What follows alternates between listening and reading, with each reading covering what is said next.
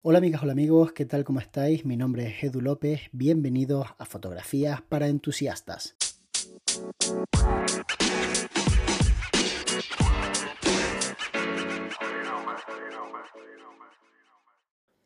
Hace bastante tiempo estaba tomándome algo con un grupo de amigos, entre los cuales se encontraba uno de mis fotógrafos favoritos. Esa persona y yo no somos, por así decirlo, amigos, pero sí somos conocidos y de alguna manera puedo levantar el teléfono y llamarle, cosa que obviamente no hago porque tengo mucho respeto por, por él, pero en aquella ocasión, y después de haberme pimplado unas cuantas cervezas, reuní el valor suficiente para pedirle un consejo, siendo yo profesional y ganándome la vida desde hacía un lustro. Y esta persona me dijo unas palabras que se me quedaron marcadas. Me dijo, de lo bueno, lo mejor. Fue el único consejo que me dio. Se subió a su preciosa Vespa, dijo, hasta luego, Mari Carmen, y se mandó a mudar. Bueno, no recuerdo si dijo hasta luego, Mari Carmen, pero hubiera sido épico que lo hubiera dicho. Seguramente no, seguramente haciendo alarde de su elegancia, pues habrá dicho hasta luego chicos y se habrá ido. Pero a mí me gustaría pensar que después de un consejo tan genial, me dijo un hasta luego Mari Carmen. Entonces estuve reflexionando mucho tiempo sobre qué significaba esta frase. Y obviamente viendo sus redes sociales y viendo su página web y viendo el trabajo que presenta normalmente, pude llegar a entender que se refiere a que debemos ser mucho más críticos con aquello que mostramos y entender que es más importante la calidad que la cantidad. Hay veces que veo redes sociales, Instagram, Facebook, canales de YouTube, podéis aplicarlo donde queráis, que están llenas de contenido de gama media, vamos a llamarlo, por no llamarlo mediocre, que creo que tiene un tono despectivo. Y no estoy hablando de que el fotógrafo o la fotógrafa tenga más o menos capacidad. Estoy diciendo que, dada una capacidad en particular, esa persona toma la decisión en total libertad de subir un contenido que incluso esa persona sabe que no es de lo mejor que tiene. Y no sé quién fue el que dijo que había que publicar, pero yo no puedo estar más en desacuerdo. Yo creo que debemos publicar cuando tenemos contenido de calidad, contenido que merece la pena ser enseñado.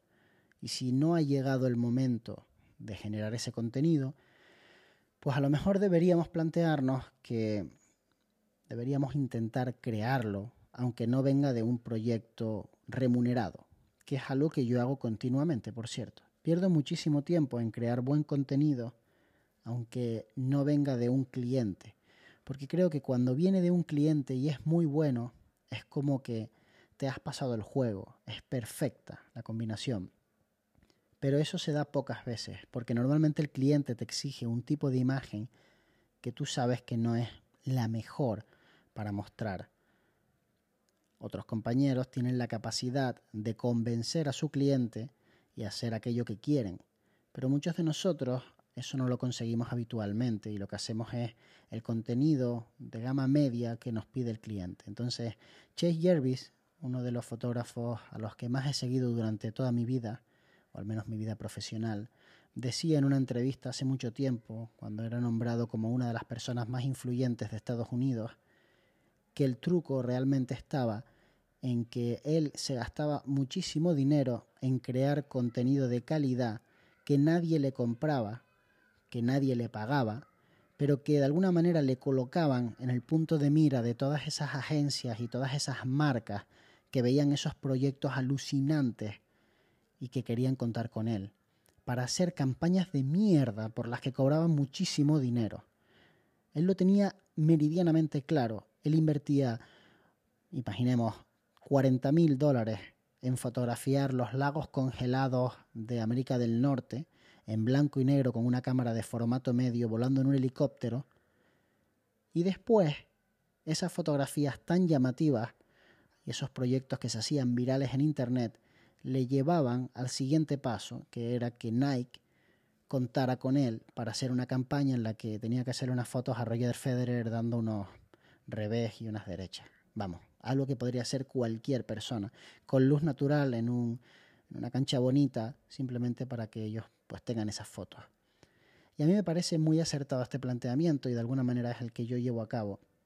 Yo invierto mucho dinero en crear contenido que nadie me va a comprar porque ni siquiera es comprable. Pero después ese contenido, esas fotografías, esas producciones me permiten acceder, pues por ejemplo, a hacer las fotografías de una gran compañía de supermercados.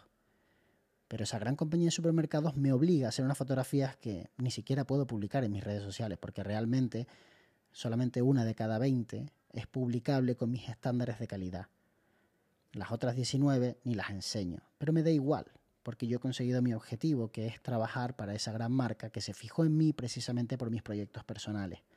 Entonces, creo que la enseñanza de esta persona de, lo bueno lo mejor tiene mucho que ver también con la forma en que enseñas el contenido, pero también con la forma en que creas el contenido. Si tú puedes hacer cinco sesiones de fotos a modelos y vas a tener un presupuesto para cada una de, por ejemplo, 50 euros, creo que es mejor hacer solamente una sesión de fotos de 250 euros, porque el resultado a nivel global va a ser mucho mejor con la sesión de 250 euros que con cinco sesiones de 50 euros. La modelo va a tener mayor calidad, la localización va a tener pues más nivel.